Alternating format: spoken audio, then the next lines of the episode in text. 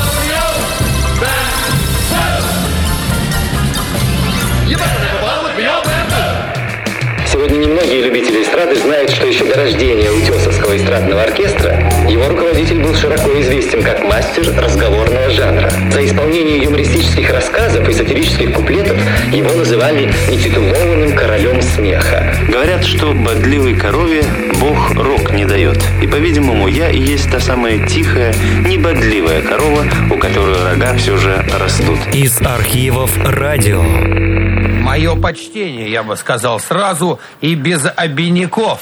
Здравствуй, дорогой и, и уважаемый мною Гагей Сикорский конченый. Здравствуй, Акакий Назарович. Ой, здравствуй. Ох, какой у меня голосочек У сегодня. тебя голосок сегодня...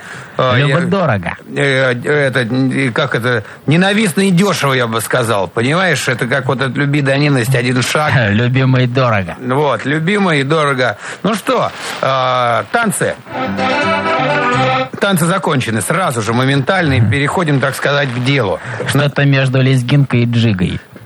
И отжикай. Вот, берешь и ешь.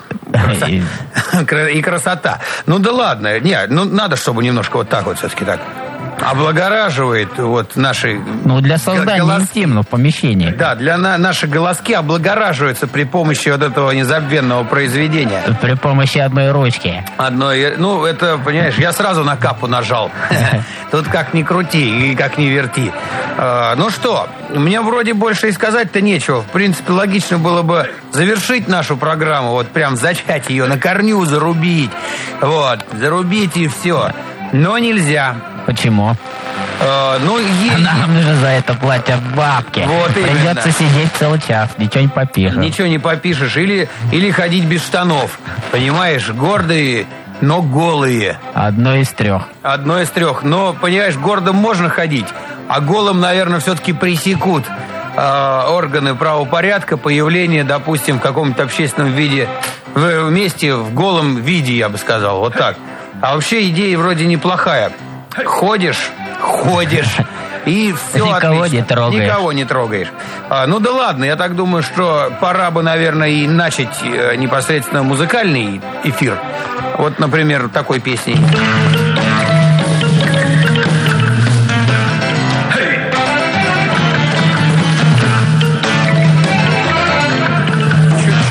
Чу- Чудеса, микшерского искусства.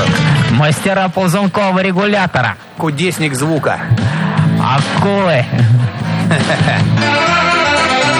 Вот такие вот пироги. Да, можем, когда захотим. И когда не захотим, тоже можем. Всегда. Всегда. Ваша политическая У кредо? нас нет политического креда. Мы, э, так сказать, аполитич, аполитично рассуждаем. Понимаешь? Мы аполитично рассуждаем.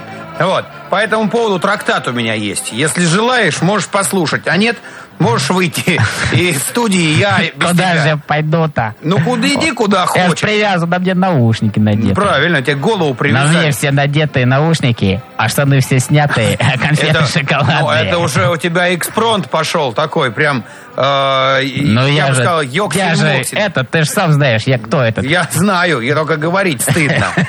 Вот. Купите 80 тонн удобрений в гранулированном виде. Купите 80 тонн удобрений в гранулированном виде. Бубнил мальчик с большим мешком за спиной. 200 тонн он уже продал с утра, но после обеда интерес к удобрениям почему-то упал. Придется дожидаться вечера, расстроился мальчик. Ничего, жрать захотят, сами прибегут. На плечо мальчику легла мужская рука. Оптом за сколько отдашь? Они не продаются. Уходи, дядька. А не то, а то я как дам тебе ногой по спине. У меня в мешке бомба. А может, бомбу продашь? Нет, дядька, мордой ты не вышел. Не могу. Так я ж зопух. Я сам зопух. Видал, майка грязная, на пупке белое пятнышко.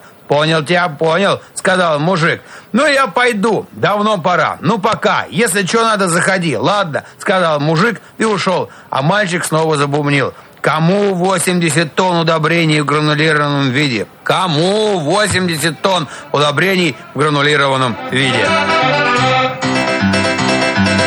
Вот такая поучительная история. Хорошая вещь. Из архивов радио.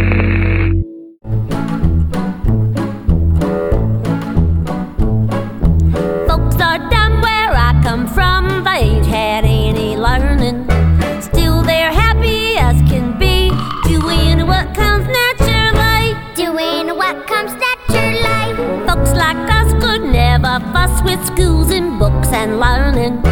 Still, we've gone from A to Z, doing what comes naturally.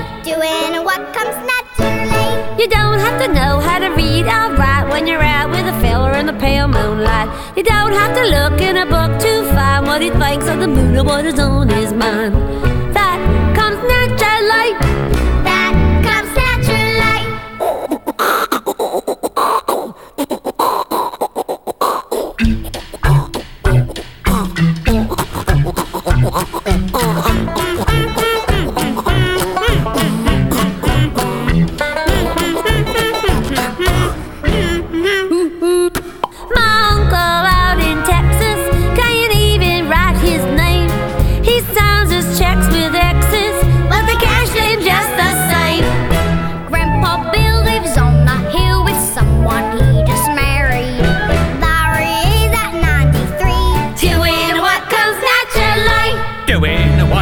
Naturally. You don't have to go to a private school not to pick up a penny near a stubborn mule. You don't have to have a professor's dome not to go for the honey when the bee's at home. That comes naturally. That comes naturally, my tiny baby brother, who's never read a book, knows one sex from the other.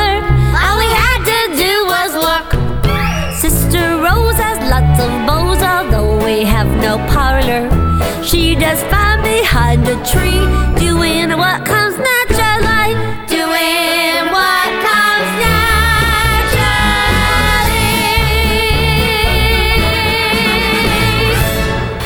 Радио нестандарт. А зачем? Потому что можем. Можем, да, украсть у вас немножко времени? В стране, где воруют миллиарды, две минуты никто не заметил сразу. А, Сейчас нас, э, ну, в в общем, не на связи, все-таки не можем мы связаться с корреспондентами Коммерсант ФМ. Надальный вышел в финал, а полуфинал был драматичным. Надаль вышел в финал. О Навальном тоже поговорим несколько позже. Значит, для человека главное, чтобы у него был теплый унитаз, теплая квартира. Ведь если у человека нет теплого унитаза, ему театр уже не нужен. DB4G а, GT Zagata Essential to Cope стал главным лотом а, торгов. Боюсь, что только привязка, формальная привязка. Выйди отсюда. Извините, пожалуйста. Ничего.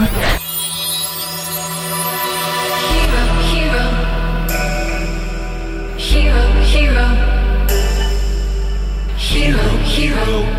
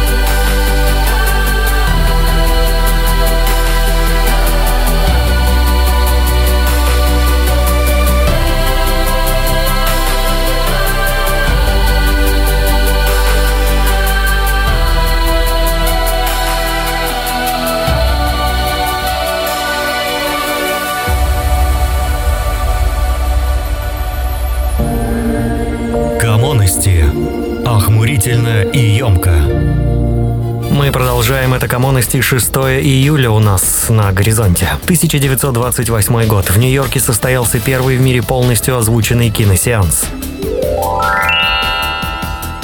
1936 год. Впервые появился лозунг «Спасибо товарищу Сталину за наше счастливое детство». 1973 год английская группа Queen выпустила свой первый сингл «Keep Yourself Alive».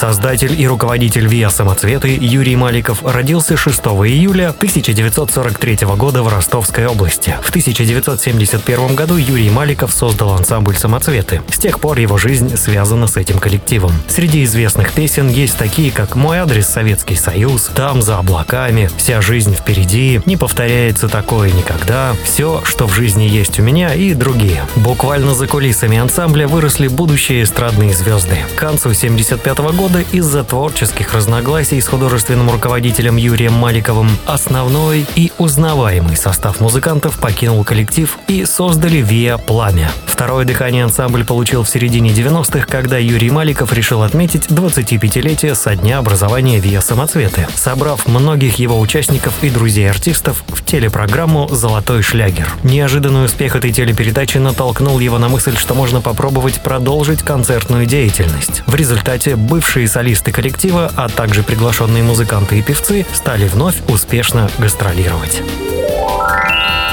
Американский рэпер Кертис Джеймс Джексон III, больше известен под сценическим псевдонимом 50 Cent, 50 центов полбакса, родился 6 июля 1975 года. Популярность пришла к нему с выпуском альбомов Get Rich or Die Trying, «Стань богатым или умри пытаясь». Надо как-то по-рэперски это. «Стань богатым или умри пытаясь». И в Massacre «Резня». Пол Бакса добился успеха с обоими альбомами, продав более 36 миллионов копий по всему миру. Кертис Джексон в молодости начал торговать кокаином. После того, как он бросил торговлю наркотиками, чтобы посвятить себя музыкальной карьере, в него стреляли 9 раз в 2000 году. После выхода его микстейпа Guess Who's Back, угадайте, кто вернулся, Пол Бакса заметил Эминем и подписал с ним контракт в Interscope Records. С помощью Эминема и доктора Дре, которые продюсировали его, к нему пришел первый главный коммерческий успех. 50 Cent стал одним из самых продаваемых исполнителей во всем мире. В 2003 году он основал лейбл G-Unit Records,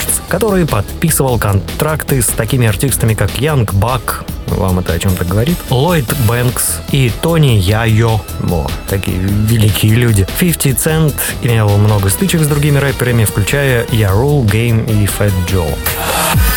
А теперь немножко про кино. Выйдя в американский прокат 6 июля 1994 года на более чем полутора тысячах экранов, первый же уикенд фильм «Форест Гамп» собрал около 24,5 миллионов долларов. На церемонии вручения «Оскар» ему досталось 6 статуэток. В общем рейтинге самых кассовых фильмов американского проката за все времена лента находится на 17 месте. Кинофильм «Форест Гамп» стал наиболее успешной работой режиссера Роберта Земекиса, как среди зрителей, так и среди критиков и профессиональных кинематографистов. Это трогательная и захватывающая, глубокая, добрая киносказка об американском простачке Дурачке. Главного героя сыграл Том Хэнкс, слабоумный, безобидный юноша с благородным и открытым сердцем. По ходу фильма Форест становится участником важнейших событий американской истории 20 века и невольно оказывает влияние на популярную культуру США. Беги, лес, беги, лес, которым управляют.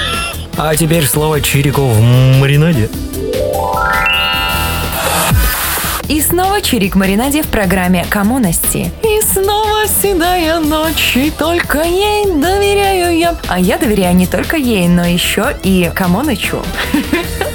Коммуности на радио Нестандарт. 6 июля 1785 года, 234 года назад. О, как жарко! Это же целый доллар! Конгресс Соединенных Штатов Америки постановил назвать американскую валюту долларом. После завоевания американцами независимости пользоваться английскими фунтами и шиллингами для Янки стало дурным тоном. 6 июля 1785 года по предложению Томаса Джефферсона Континентальный конгресс Соединенных Соединенных Штатов провозгласил, что основной денежной единицей страны отныне является доллар. Таким образом, США стали первым государством, принявшим слово «доллар» в качестве официального названия национальной валюты. В 1792 году был создан Филадельфийский монетный двор, где чеканили первые американские доллары. Внешний облик бумажного доллара постоянно менялся. Свой современный вид он получил в 1928 году, когда для однодолларовой и других банкнот был принят дизайн, предложенный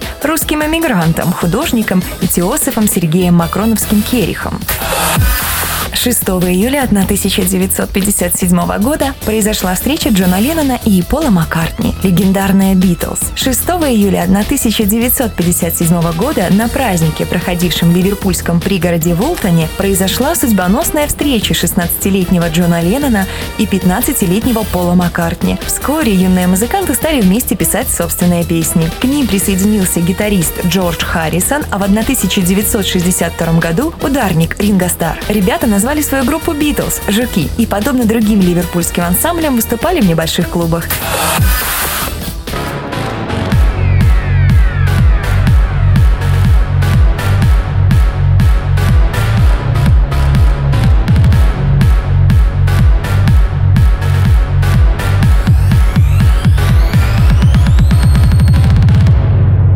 Dělám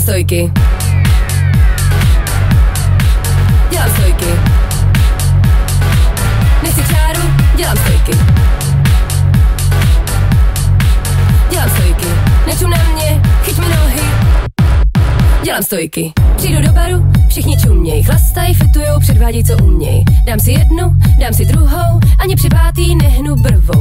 Další týpek mě balí na rundu, já se svlíkám, podrž mi bundu, oči si mu houpou, jako dvě bojky, chce na mě šáhnout. Dělám stojky. Dělám stojky.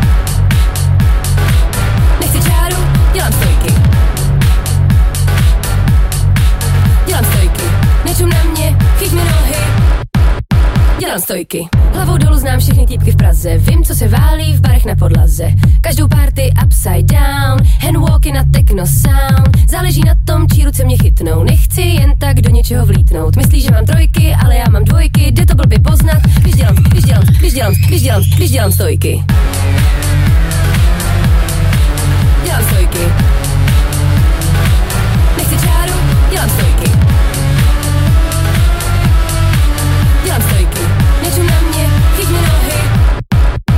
Jansztojki. Jansztojki. Jansztojki.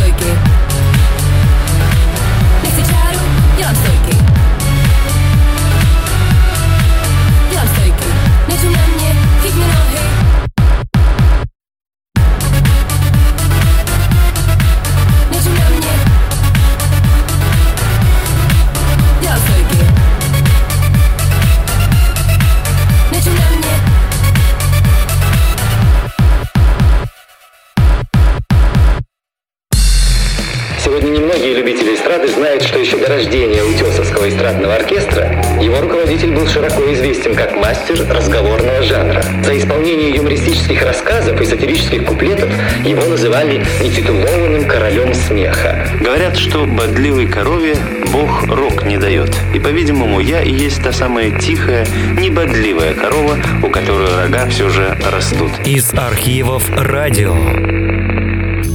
Реінкарнація. Легендарна музика повинна жити вічно. Огромный привет всем, кто проводит этот день больших перемен вместе с нами. Вы на волне радио «Ассоль» в студии Ника Молчанова.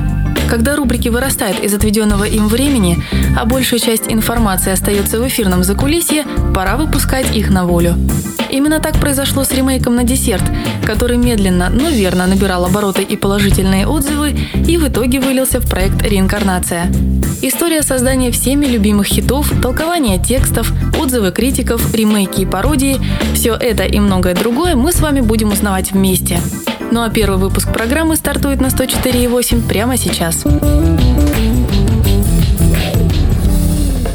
Проблем с выбором первого кандидата на рассмотрение у меня не было. Во-первых, песня действительно хитовее некуда. Во-вторых, именно ее полная история, не попавшая в свое время в ремейк на десерт, вызвала огромное желание поделиться с вами подобными музыкальными тайнами. Речь об одной из самых известных композиций эры альбомного рока – великолепной балладе «Хотел Калифорния». Вышла она на одноименном альбоме группы The Eagles в 1977 году прошлого века. Оригинальный трек – это Дон Хенли на вокале и долгий гитарный дуэт Дона Фелдера и Джо Уолша в конце. Кстати, это соло идет восьмым в списке сотни лучших гитарных партий по версии Guitar Magazine. Ну а сама песня вообще имеет несчастливое количество наград и титулов. Звание золотого сингла спустя всего три месяца с начала продаж, платинового за миллион загрузок в 2009 году, 49 место среди величайших композиций всех времен и народов, Грэмми за лучшую запись 1977 года и почетное место среди 500 песен, сформировавших рок-н-ролл. Все это про отель «Калифорния». Тот самый оригинал, тот самый золотой сингл. Далее в эфире. Welcome to the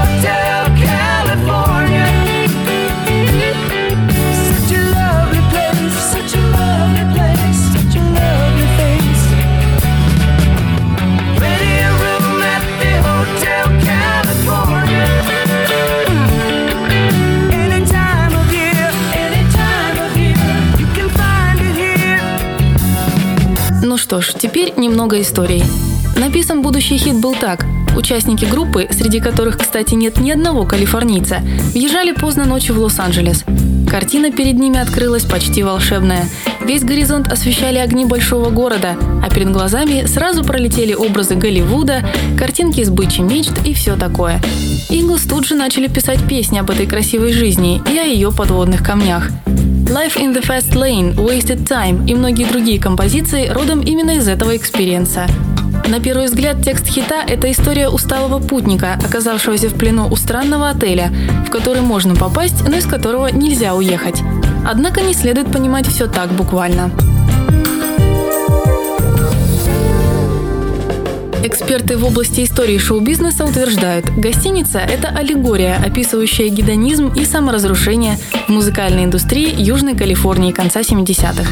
По мнению Дона Хенлиса товарищи, песня вполне отображает обратную сторону американской мечты. Навряд ли все, кто впоследствии перепевал нетленку с этим толкованием согласны, однако на то она и классика, чтобы провоцировать на раздумья. Ну и раз уж мы с вами заговорили о классике, первым ремейком у нас в списке стоит версия проекта «Популярные вещи в симфонической обработке». Исполнитель Хелмут Лотти. On a dark desert highway, cool wind in my hair, warm smell of colitas rising up through the air. До встречи! Радио Нестандарт. Нет ничего более беспомощного, безответственного и испорченного, чем эфирный зонд.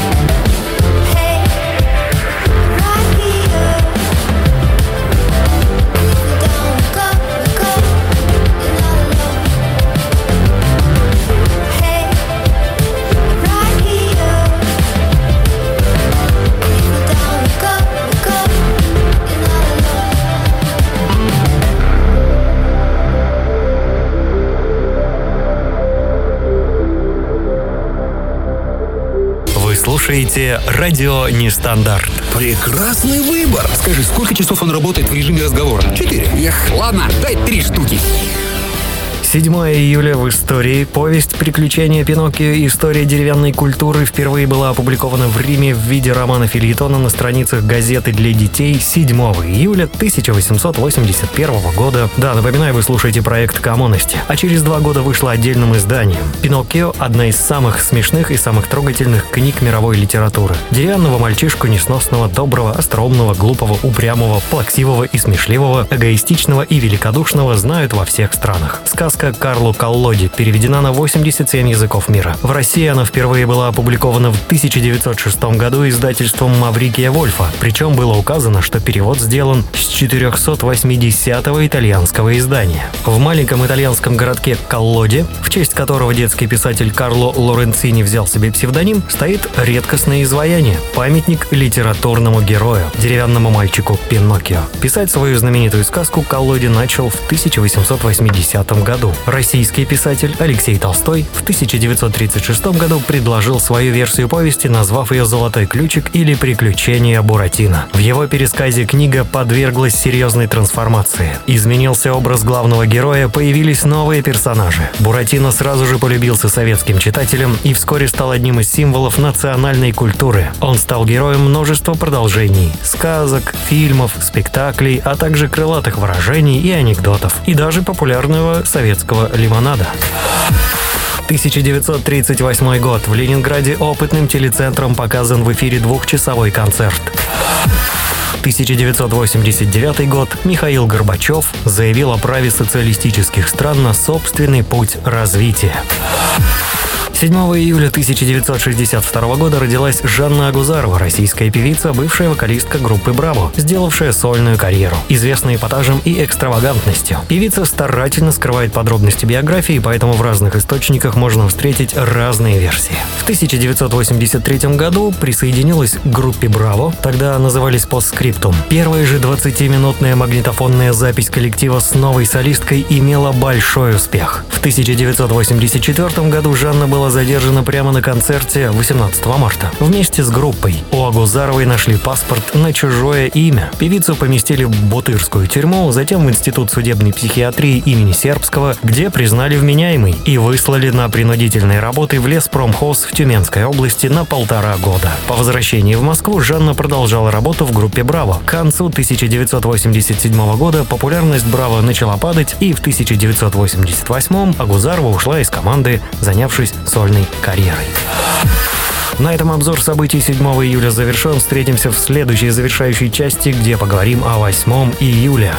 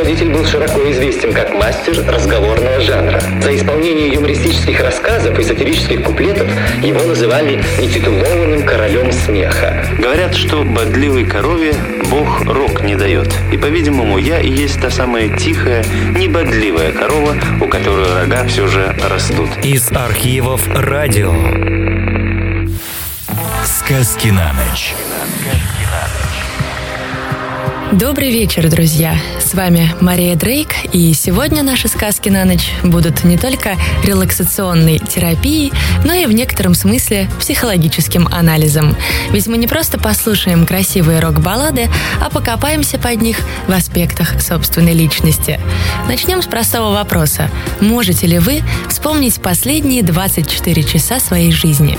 Если да, то были ли в течение них моменты, когда вам хотелось покапризничать, подобно ребенку? А поучить кого-то жизни, словно истовый родитель? Или, может, довелось принимать сегодня какое-то важное решение? Подумайте пока об этом, а я объясню зачем.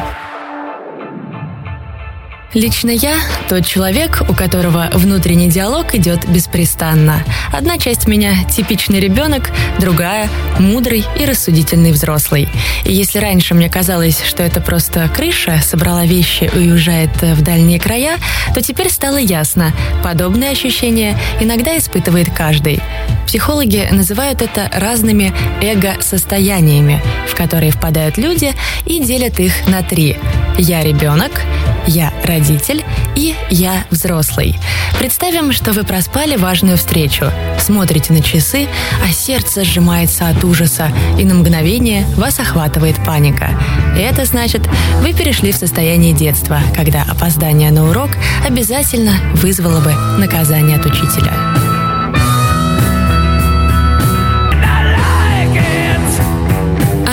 18, утверждает в данной композиции Элис Купер, хотя на самом деле ему давно под 70. Но кто из нас периодически не ловит себя на проявлениях детства и юности в душе?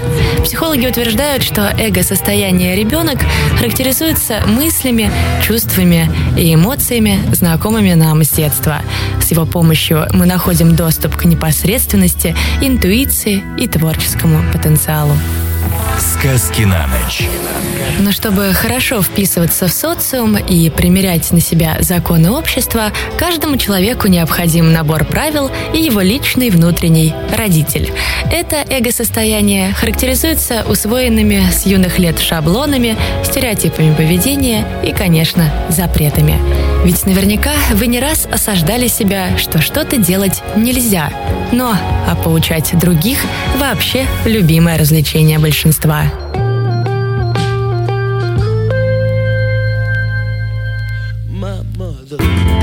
Don't panic или не паникуйте. Пожалуй, главное правило любого человека, когда он находится в эго-состоянии взрослого. Ведь решать проблемы надо с помощью чистой, незамутненной ненужными эмоциями головой. Резюмируя все то, что звучало выше, мы можем описать три главных поведенческих аспекта нашей личности очень просто. Когда я мыслю, я взрослый. Когда я чувствую, я ребенок. И когда я оцениваю, я родитель. Пусть эти ваши состояния всегда будут в гармонии и помогают жить спокойной, полной, разнообразной и творческой жизнью. А наши баллады обязательно помогут увидеть красивые сны. somebody to lean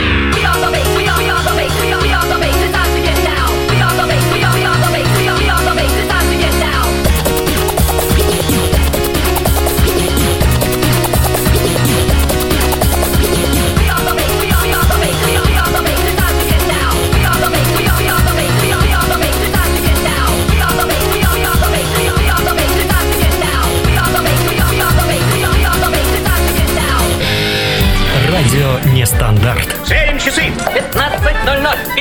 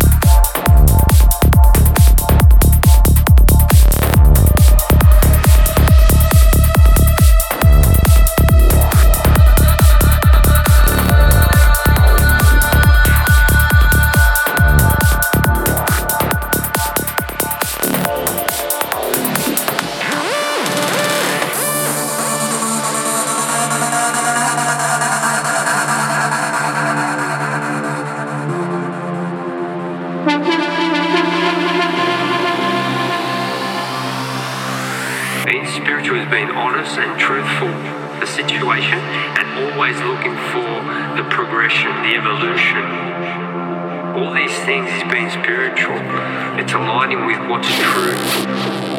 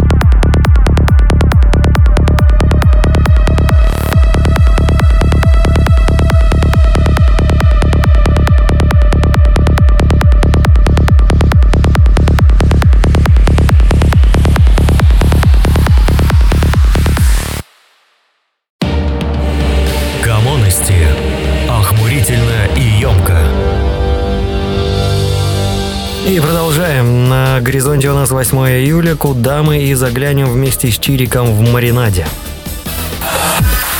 Иха, ребят, всем трямушки, с вами Чирик Маринаде в гостях у программы «Коммуности» на радио Нестандарт. 8 июля 1497 года из порта Лиссабона отчалила флотилия из четырех кораблей. Возглавлял экспедицию молодой придворный знатного происхождения Васко да Гама. В мае следующего года португальцы достигли порта Каликут, проложив морской торговый путь из Европы через Африку в Индию. Они первыми решили задачу, с которой не удалось справиться Колумбу. Открытый путь оставался главной торговой дорогой со странами Индийского океана и Китаем до тех пор, пока не был построен Суэцкий канал, а это почти 4 столетия. И поэтому неудивительно, что домой мореплаватель вернулся прославленным и богатым вельможей. Ему были пожалованы титул графа, звание адмирала и вице-короля Восточной Индии.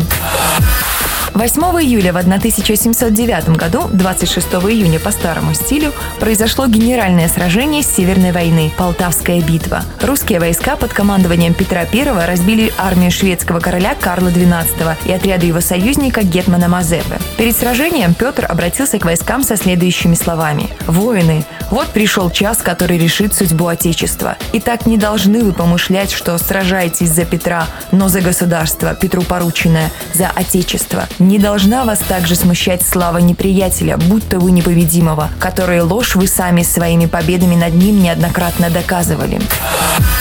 8 июля. Кто же родился в этот день? Удивительно, но парочка Рокфеллеров была рождена именно 8 июля. В 1839 году родился Джон Рокфеллер, американский миллиардер, основатель клана Рокфеллеров. В 1908 году родился американский политик и банкир Нельсон Рокфеллер.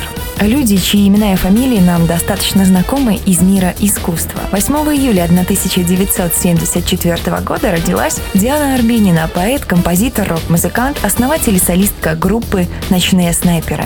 8 июля 1952 года отмечает свой день рождения Карен Шахназаров. Его творческая жизнь с самых первых шагов профессии связана с киностудией «Мосфильм». Еще будучи студентом в ГИКа, Шахназаров начал работать ассистентом режиссера. Затем стал вторым режиссером, режиссером-постановщиком. Позже он становится председателем правления киностудии «Курьер» Мосфильма. А с 1998 года Карен Георгиевич является президентом и генеральным директором Мосфильма. Спасибо Чирику в Маринаде за участие в этом проекте под названием «Коммунности». Встретимся, мы обязательно с вами встретимся. Покидос, амигос, будьте в тонусе. Здесь был Камоныч и Чирик в Маринаде. Я думаю, самое время углубиться в свои мысли.